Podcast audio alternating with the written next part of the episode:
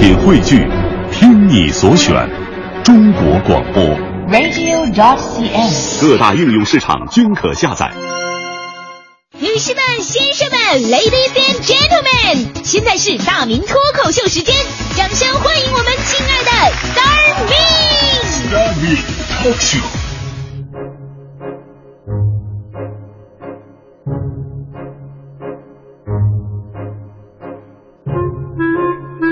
欢迎各位来到今天的大明脱口秀，我是大明。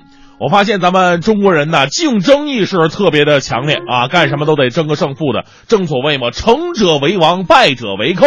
比方说，我们黄欢同学，他就是一个特别要强的人。哎，黄欢同学最近看那个《武媚娘传奇》，这家伙都能生气啊！一看范冰冰啊，再看看自己，比上胸围不足，比下腰围有余，呵这个气呀，立马把电视机关了。直到广电总局把范冰冰从脖子那儿往下咔嚓了，这才开始看的啊。哎，欢欢呢就是一个这么喜欢争强好胜的人呢。昨天下午在办公室待着没事吗？欢欢看着我，然后呢神秘的拿出一个大的那个围棋的棋盘来，两盒棋子儿。大明过来，我们下两局。我当时我就敬佩，我说欢欢，你真的太是太有中国古典文化底蕴了。欢欢，那个 那不围棋我不会，跳跳棋我会啊。结果花花说了：“哎呀，这围棋啊，可简单，我教教你啊，横着、竖着、斜着，谁先连上五个棋子，谁就赢 啊。”欢欢，你你你说的是五子棋吧？对呀、围围棋不也叫五子棋吗？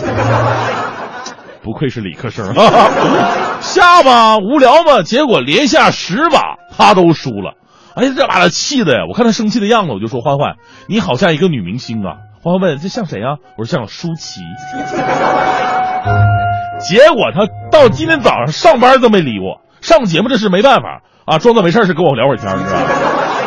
所以啊，在欢欢的身上就会看到一点很多人的共性，那就是不管水平怎么样，人的胜负心永远是那么的重，每一天都活在比较当中。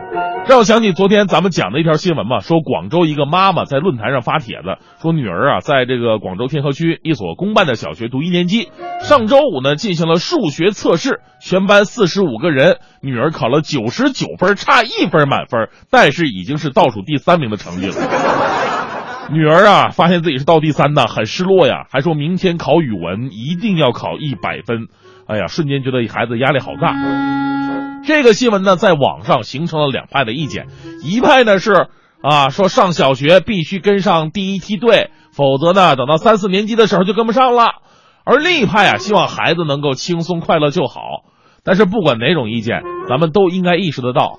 这种比较的心理不是孩子天生自带的，很多都是家长潜移默化教给他们的啊！你要按照我的风格，我考九十九分，我回家我就不会跟我妈说：“妈呀，我全班倒数第三。”谁说这么说？我跟我妈说：“妈呀，我的成绩全班第二好。”这没错，比我好的只有一百分啊，对不对？虽然说有四十个一百分啊，当然我这种精神呢，在那个年代被我妈称之为阿 Q 精神。其实现在很多学校比我们那时候已经好多了。我们那时候是真排大榜啊！每次一群家长围着看的时候，我爸我妈都径直走到最后一最后一块板子那啊，这都达成默契了，前面根本就不用看啊，就到最后一块就能找到我了。确实，这种相互对比的心理啊，在那个年代不仅伤害了我爸我妈的自尊心，也伤害了我的肉体啊。现在很多学校啊，已经不允许公布学生的成绩排名了。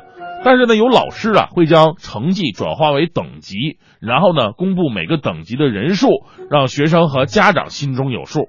老师们用心良苦，家长们的焦虑呢却丝毫没有减轻，因为在中国的家长心目当中啊，跟别人家孩子比较是一个挥之不去的心理啊。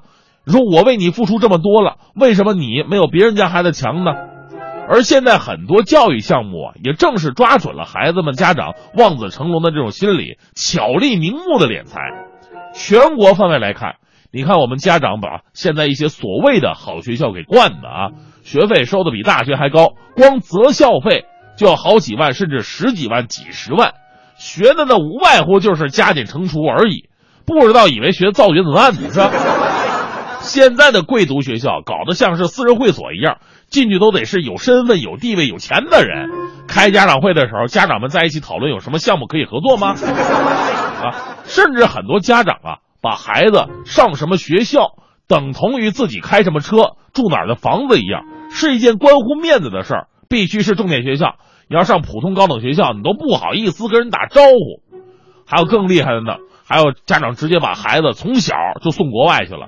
现在家长意识到学习环境很重要嘛，当年孟母还三迁呢啊。但话说回来哈，有没有必要一定把孩子送到国外，这也是一个问题。我觉得吧，去国外学习未必就一定能怎么着，这也得分人呢。